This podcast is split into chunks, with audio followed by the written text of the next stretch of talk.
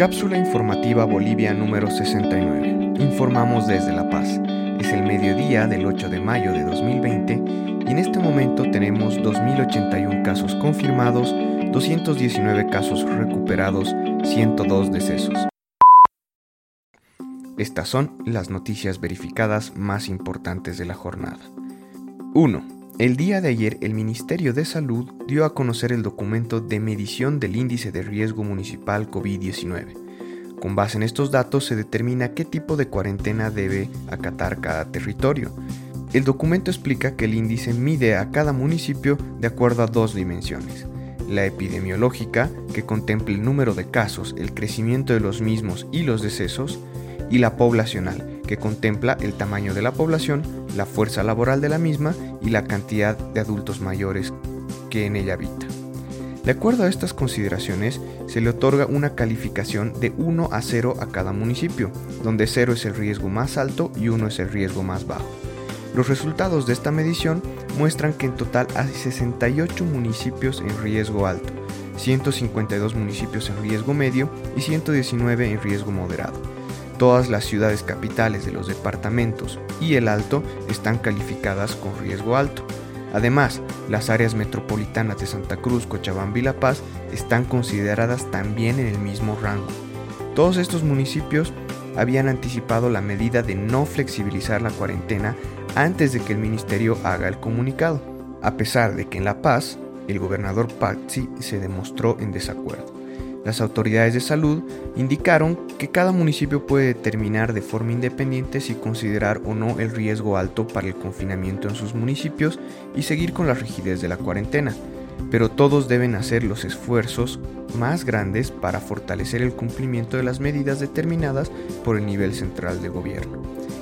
En suma, 80% del territorio del país podrá flexibilizar las medidas de confinamiento el resto realizará una nueva evaluación el siguiente día jueves para determinar las medidas a ser tomadas. 2. Bolivia es el país de la región que menos pruebas de COVID-19 realiza.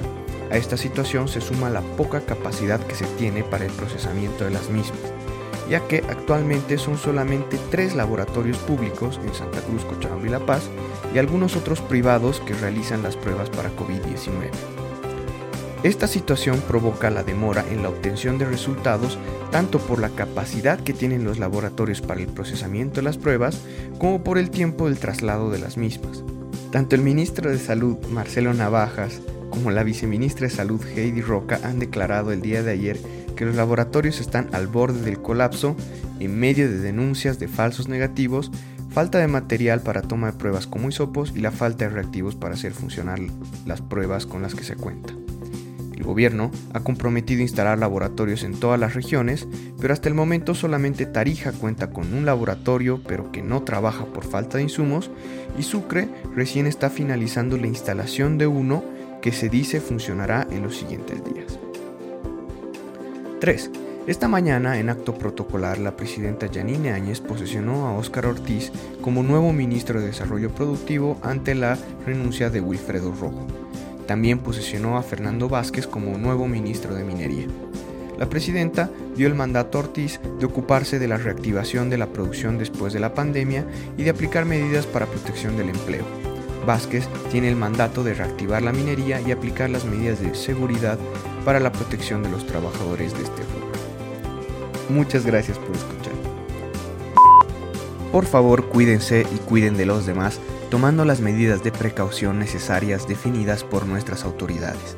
Si tienes alguna duda o presentas fiebre, tos seca y dificultad para respirar, llama para pedir ayuda a las líneas gratuitas 810 1104 y 810 1106.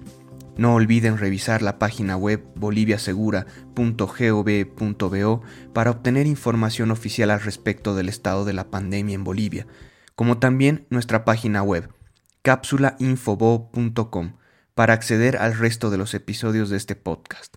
Luchemos contra la desinformación y apoyándonos entre todos saldremos de esta situación.